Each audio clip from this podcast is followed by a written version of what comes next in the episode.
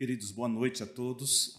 Você que também está me ouvindo pela, pelo YouTube. Que Deus fale aos nossos corações. Que você também ouça a voz do Senhor em sua casa. Eu sempre repito essa frase. Faça desse lugar onde você está também ali um lugar de adoração ao Senhor. Como o pastor Matson falou pela manhã, nós vamos começar uma série de três mensagens. Se Deus não vier nos buscar, esses três próximos domingos nós vamos falar com o tema Bem-aventurados. Hoje, Bem-aventurados, parte 1, né? Está no livro de Mateus, Evangelho de Jesus Cristo, segundo Mateus, capítulo 5.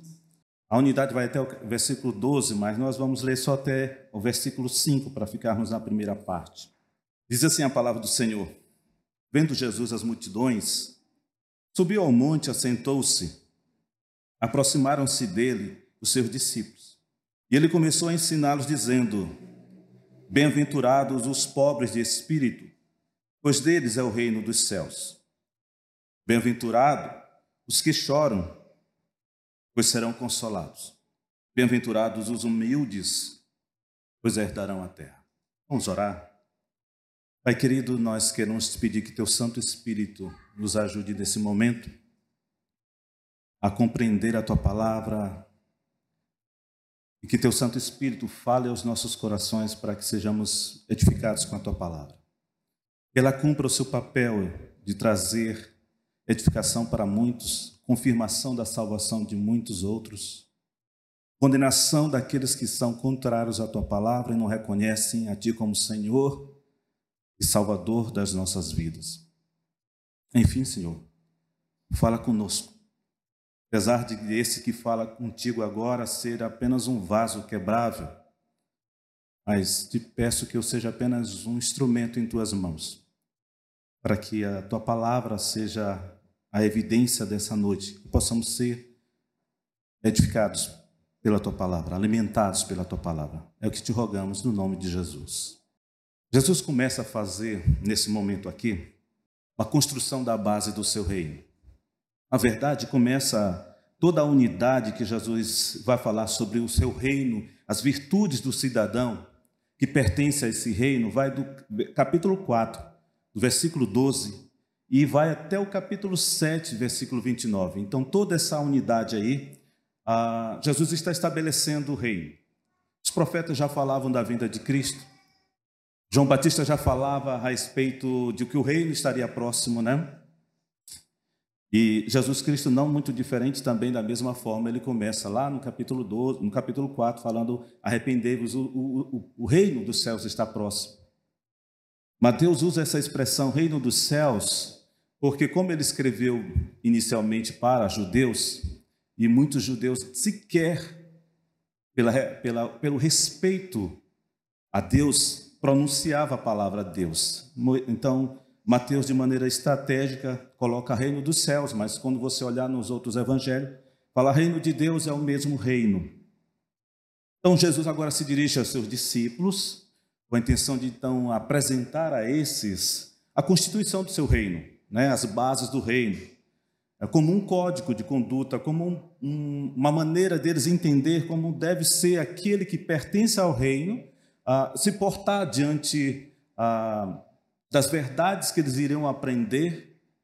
E também essa verdade precisava ser vivida no meio de uma geração corrupta, perversa, num mundo vil, como eles viviam e não diferente dos nossos dias. As bem-aventuranças instrui todo cidadão do reino ah, dos céus que verdadeiramente feliz é aquele que vive as qualidades espirituais que são totalmente opostas aos padrões deste mundo. Tenho certeza que você sente quando você está no comércio, está na, ah, na vizinhança, no trabalho, onde quer que você esteja, ah, você aprendeu virtudes da palavra de Deus e você quer viver essas virtudes e você é constantemente confrontado pela postura que essa sociedade quer impor a todos, porque é uma sociedade caída. E você é uma nova criatura e você percebe esse essa oposição que há pelo que você aprendeu na palavra do Senhor e pelo que você vê no mundo. Jesus então eh, fala seus quando quanto a essas qualidades, pois essas qualidades precisariam uh, exercer uma influência com responsabilidade neste mundo, queridos. Eis porque Jesus, então, mais à frente, vai falar aos seus discípulos que eles seriam sal e luz nesta terra. Sal no mundo podre, no mundo em decomposição, e luz no mundo em trevas. E nós não podemos nos esconder, porque nós temos a luz de Cristo e nós precisamos aparecer para que as pessoas possam ver a, a luz do Senhor. Assim brilhe a vossa luz, as boas obras, para que o Senhor seja glorificado, diz a palavra do Senhor. Não é um mero acaso que Jesus começa o Sermão do Monte com essas bem-aventuranças.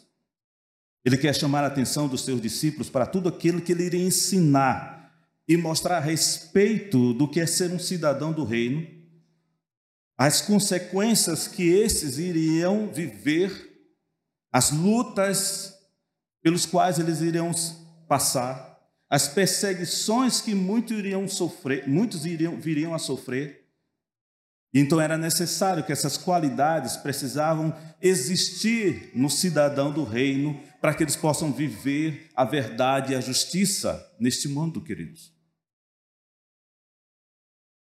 As bem-aventuranças são promessas, meus irmãos. São promessas que beneficiam a mim e você que pertence a este reino, os quais nós saberão, nós saberemos é, mostrar a todos o que significa ser consolados, o que significa ser herdar, herdar a terra, estar satisfeito, obter a misericórdia, ser chamado filho de Deus. Essas qualidades precisam estar estampadas na minha vida, na sua vida, porque nós vivemos como cidadão de um reino que será eterno, mas ainda não existe na nossa realidade.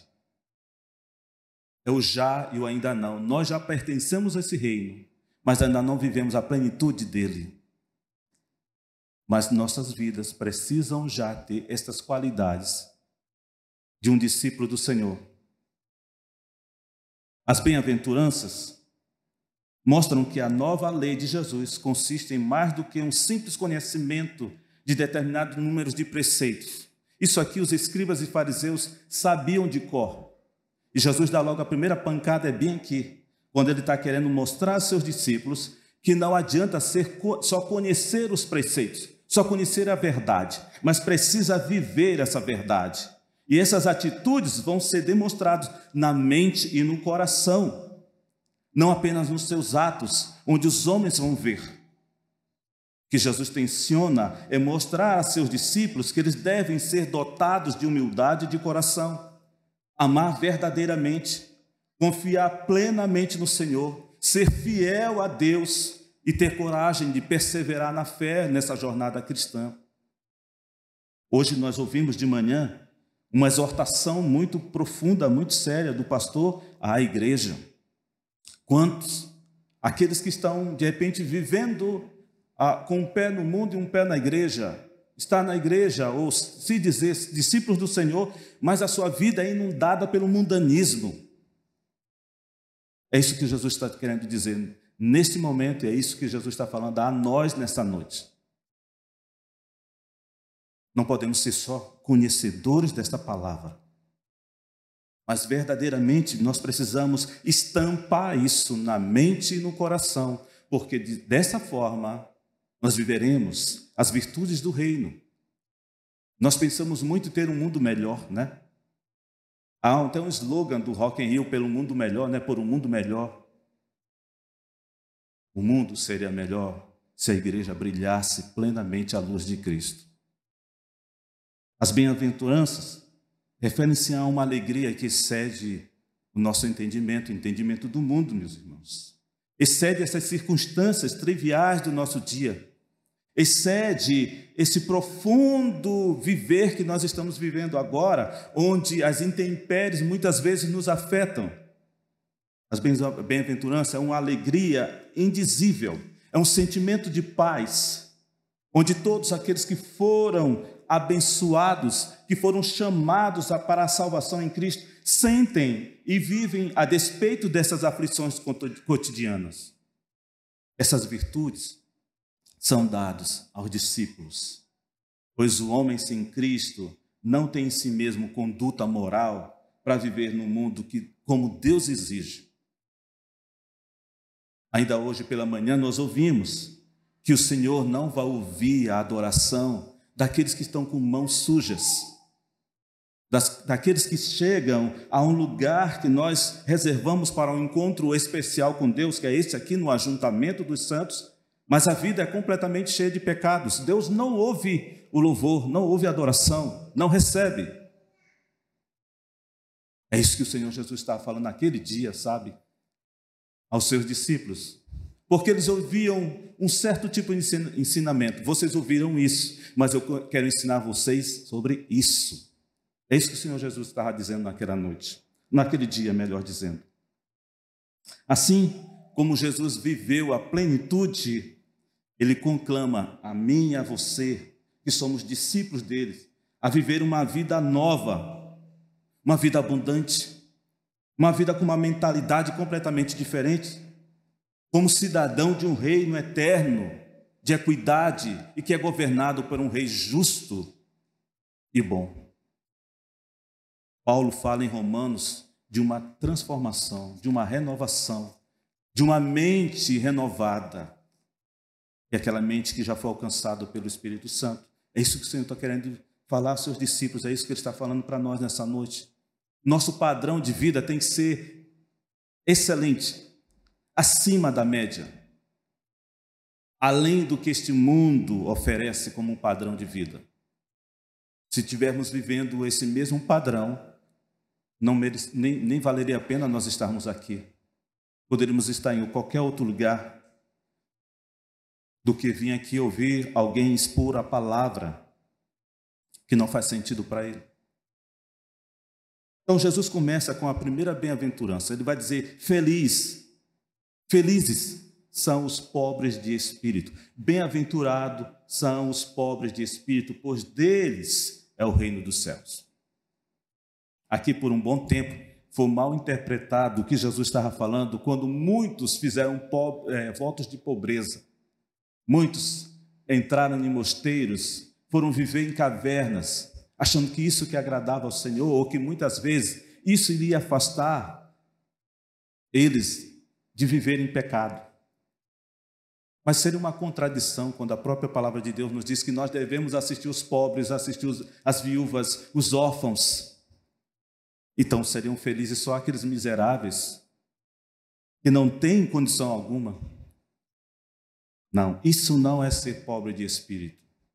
Ser pobre de espírito é aquele que reconhece a sua incapacidade e que depende única e exclusivamente da graça de Deus para viver. Esses são os pobres de espíritos. São todos os que compreendem a sua carência espiritual e encontram suprimento e satisfação no Senhor. O reino dos céus é dado a esses, pois em seus corações não há espaço para autossuficiência ou autoexaltação. Queridos, Jesus dá uma pancada logo aqui nos, nos escribas, porque eles se achavam merecedores, eles se achavam ricos porque tinham a palavra, conheciam a lei, mas não viviam. Por isso Jesus vai falar: os pobres de espírito reconhecem que precisam, carecem da glória de Deus. No coração de um pobre de espírito não há exaltação, pelo, pelo contrário, a humilhação. Tem que se humilhar diante do Rei da Majestade e pedir clemência e misericórdia, porque de fato nós não merecemos nada, nem merecemos alguma coisa. Nós afrontamos a santidade do Senhor. Só sendo um Rei misericordioso, para aceitar, todos nós nos reunimos aqui e oferecermos a Ele adoração. Os pobres de espírito são os que reconhecem que não tem nada a oferecer, e reconhecem que Deus, meus irmãos, o Criador do universo, magnífico, exaltado, glorificado, é o protagonista da história. Quando muito, ele chama alguns para serem coadjuvantes nessa história que ele, tá, que ele já escreveu e que nós estamos vivendo. Trata-se de uma atitude de coração. É um reconhecer da grandeza de Deus, meus irmãos. Importa que ele cresça e eu diminua. Trata-se de uma atitude completamente distinta, contrária a que esse mundo oferece, que esse mundo quer nos ensinar, que achamos que devemos ter direito sobre alguma coisa. E muitos dizem assim: afinal de contas, eu também sou filho de Deus. É um reconhecer que nada somos, nada podemos, mas tudo vem dele. É um reconhecer que dependemos dele. Se o Senhor fechar cinco minutos o ar, nós todos estaríamos mortos. Um vírus que não vemos, o que, que fez com a humanidade? Mas o Senhor está no seu trono, no alto e sublime trono, e nada o afeta. Ele tem um controle sobre toda essa pandemia, apesar de que para nós pode ser que estejamos vivendo um caos, tudo está nas mãos do Senhor. Os bem-aventurados têm esse espírito de reconhecer que dependem do Senhor. Sabe, nos tempos bíblicos, e não é muito diferente dos nossos dias, os ricos, os de, de posse, tinham uma, uma, um costume de oferecer festas, e eles convidavam as pessoas da mesma condição financeira para suas festas, com o um único objetivo. Não era de prazer de ter as pessoas consigo, mas era de ter o prazer de ser convidado também para as festas desses que eles convidaram, para aparecer. Somos bem-aventurados, sabe por quê? Porque nós fomos convidados por Deus a sentarmos à sua mesa, embora não pudéssemos retribuir nada, porque nada tínhamos a oferecer. Se você é bem-aventurado, você entendeu isso. Você foi convidado a sentar na mesa do Altíssimo. E hoje pela manhã nós ouvimos: quem subirá no monte? Aqueles que têm de mãos limpas. Somente aqueles que foram regenerados por Deus têm condições de se assentar à mesa com o Cordeiro e celebrar. Meus irmãos, somos muito abençoados. Extremamente felizes nós deveríamos ser. E parece que Madison tinha combinado comigo, mas não tinha não. Quando ele falou que hoje pela manhã, muitas vezes, é preciso então estimular as pessoas para demonstrar uma alegria durante o período de cântico, onde você expressa poesia e música, oferecendo a Deus um louvor e às vezes é aquela apatia. Talvez nem saibamos, a verdade é essa, o quanto nós deveríamos ser felizes porque o quanto o Senhor nos abençoou em nos chamando para sermos da, do seu povo, pertencemos a Ele, sermos comprados com seu sangue, queridos. Somos abençoados porque Ele nos amou primeiro. E se há alguma condição de amarmos, é porque o Senhor compartilhou o seu amor conosco. E esse chamado, meus irmãos, que Ele fez, foi um chamado especial, incondicional. Não havia nada, nenhuma condição no homem para satisfazer o que o Senhor exigia para que pudéssemos participar da mesa com Ele. A depravação total, que é quando o pecado entrou na realidade humana e trouxe esse desajuste do homem para com Deus, o homem entrou em pé de guerra com o Senhor. Rebelde, como diz a palavra do Senhor. Havia no nosso coração uma rebeldia por causa da graça imerecida. Ele nos abençoou com toda sorte de bênção. Somos bem-aventurados, somos extremamente felizes. E você já parou para pensar o quanto você é bem-aventurado, mesmo sem ter nada a oferecer ao Senhor, para que Deus lhe amasse desde a eternidade? Você é amado desde a eternidade. O Senhor escreveu os nossos nomes no livro da vida antes que todas as coisas fossem criadas. Nós não éramos nenhuma substância informe e Deus já nos amava. O Senhor Jesus continua falando aos seus discípulos. E no verso 4, ele fala: de um caráter do que é abençoado, é aquele que é sensível. Bem-aventurados os que choram, pois serão consolados. Essa bem-aventurança está ligada a um exercício espiritual. O Senhor aqui quer nos ensinar que nós devemos ser sensíveis, meus irmãos. Sensíveis. A verdade é que o pecado que nos assedia, que flerta com a nossa vida muitas vezes, e é o que o pastor Madison pela manhã está querendo chamar a atenção, ele nos causa um problema muito sério de nos tornarmos apáticos em relação à palavra do Senhor, insensíveis à palavra do Senhor. É isso que no, o grande problema do pecado. E quando o Senhor, falando aos seus discípulos, está bem-aventurado vocês que são sensíveis ao ponto de chorarem, porque vocês serão consolados.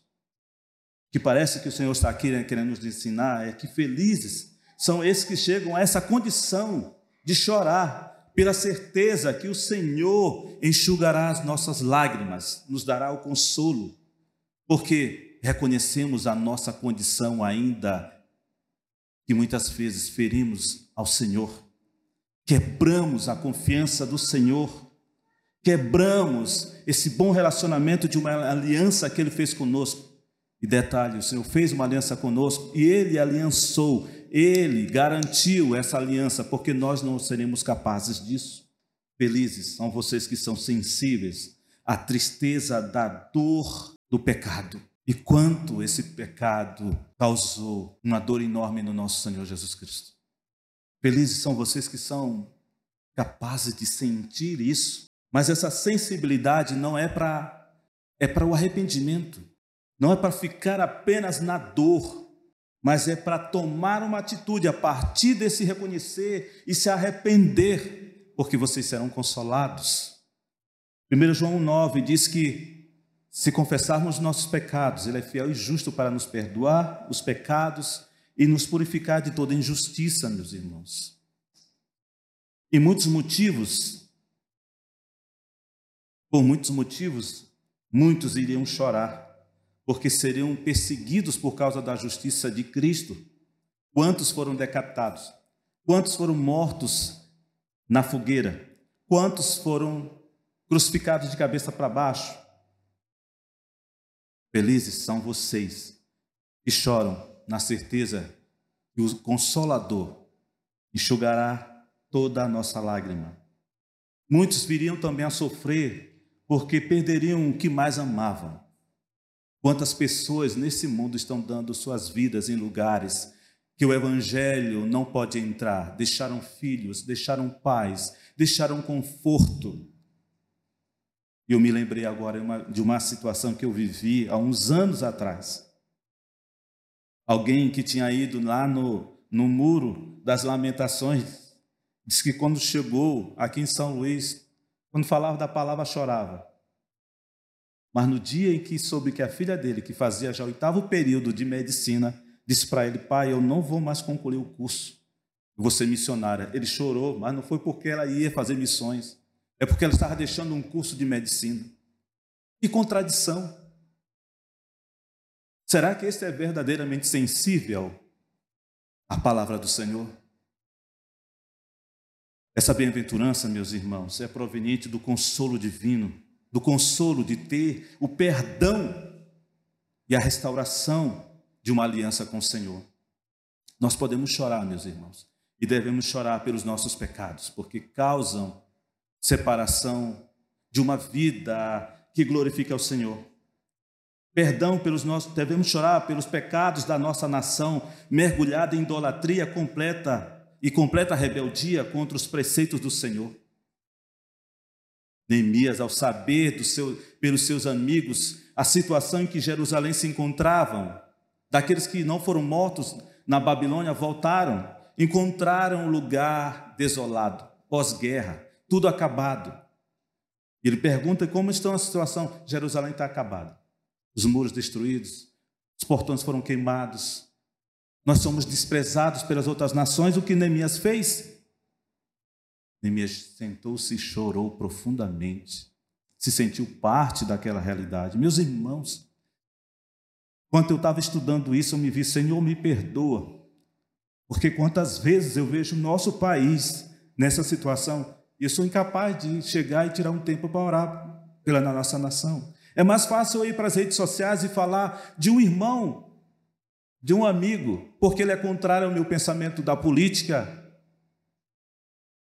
Eu não sei quanto a vocês, mas verdadeiramente eu trato com o meu coração quando eu vejo alguns postes de amigos meus irmãos meus, que são contrários ao que eu penso que deveria ser para a nossa nação, mas eu respeito o pensamento deles.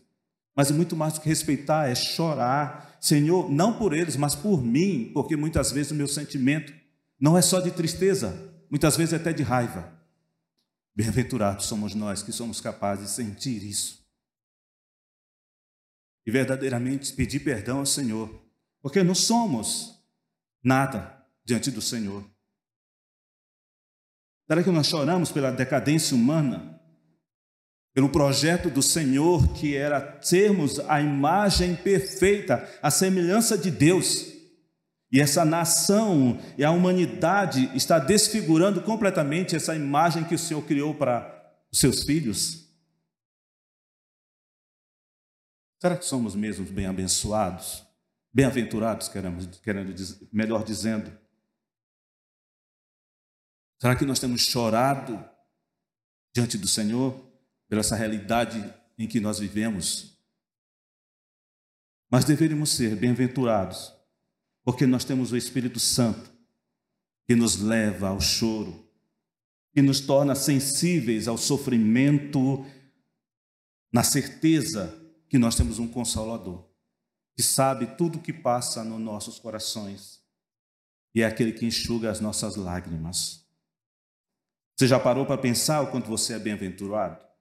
Em ter o Consolador que sabe o que você passa, as lutas pelos quais tu passa, o sofrimento que você deve estar passando nesse momento. Então, e nós não sondamos os, os corações de ninguém aqui, mas o Senhor sonda os nossos corações, sabe da maneira como você chegou aqui. Talvez preocupado com o exame que vai fazer amanhã, preocupado, quem sabe, com um parente seu que precisa de cuidados médicos quem sabe, preocupado porque não sabe o que vai colocar amanhã na panela para cozinhar.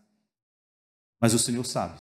O Senhor viveu todas as tuas dores e o Senhor enxugará as suas lágrimas. E no versículo 5, Jesus fala sobre que o cidadão do reino dos céus é um cidadão humilde e ele vai herdar a terra. Meus queridos, as bênçãos do Evangelho de Cristo refletem um caráter transformador na vida de um ser humano. Nós falamos no, anteriormente o pecado, quando entra na realidade humana, traz muitas distorções, fez muitas distorções ao projeto original de Deus, de ser imagem e semelhança que reflete o Criador das nossas vidas. O homem, por natureza caída, é um ser volúvel, é um ser temperamental, é um homem arrogante, áspero, nada humilde.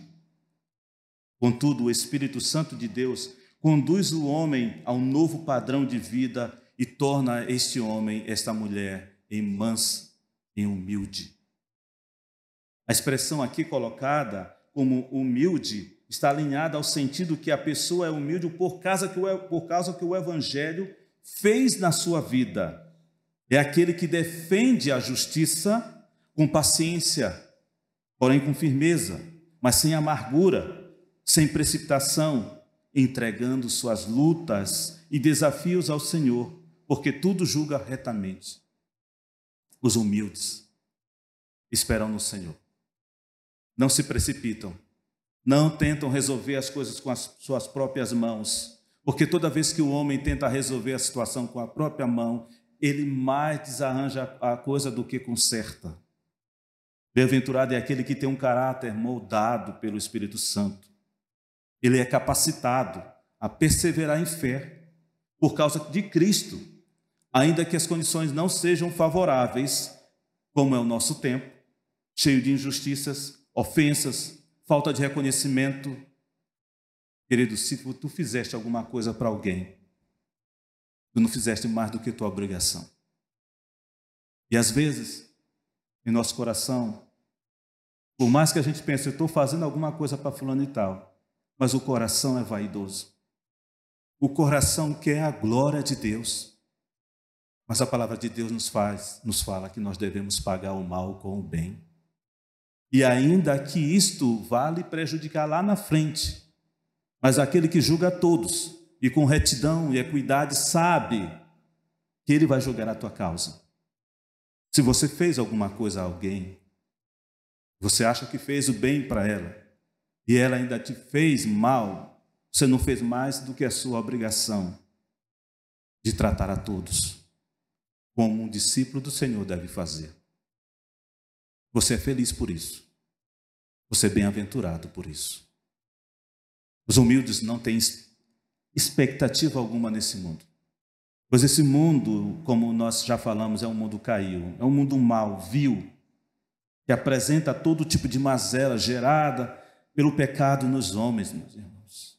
Os humildes esperam no Senhor todo o consolo, todo o conforto, toda a provisão é no Senhor. Os humildes não levantam para si a glória, não se sentem melhores. Os humildes esperam a herança e mantendo uma fé serena aguardando no Senhor, pois confia na promessa que serão os reis de toda a terra, como nos diz em Apocalipse 5, 9 a 14. Os humildes não veem a vida do outro com desejo, como Asaf no Salmo 73 viu o quanto os ímpios estavam prosperando e ele é naquela dureza, naquela miséria total até que um dia ele entra na sala do trono e ele encontra o Altíssimo que lhe dá uma chibatada e aí ele entende, Senhor, é bom estar na tua presença. A satisfação está em ti, ó Pai. Não é o ter que vai nos trazer felicidade. Nós não somos bem-aventurados pelo que temos, mas pelo que somos. Somos povo de propriedade exclusiva do Senhor. Nós fomos comprados com alto preço, com o sangue de Jesus Cristo. Por isso somos bem-aventurados. E para fechar, eu quero só dizer quatro verdades aos nossos corações. Bem-aventurado é aquele que é cidadão do céu.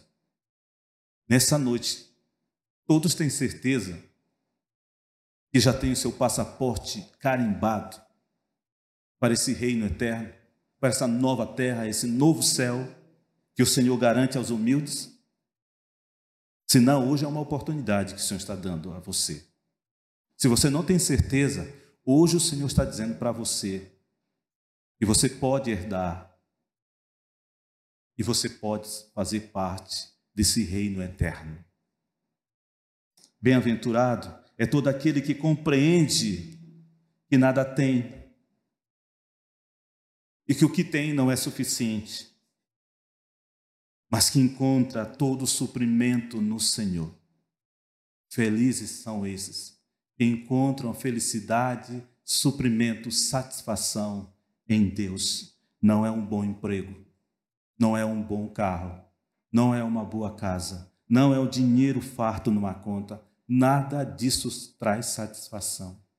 O que nos satisfaz e que nos deixa felizes extremamente estar plenamente satisfeitos em Deus.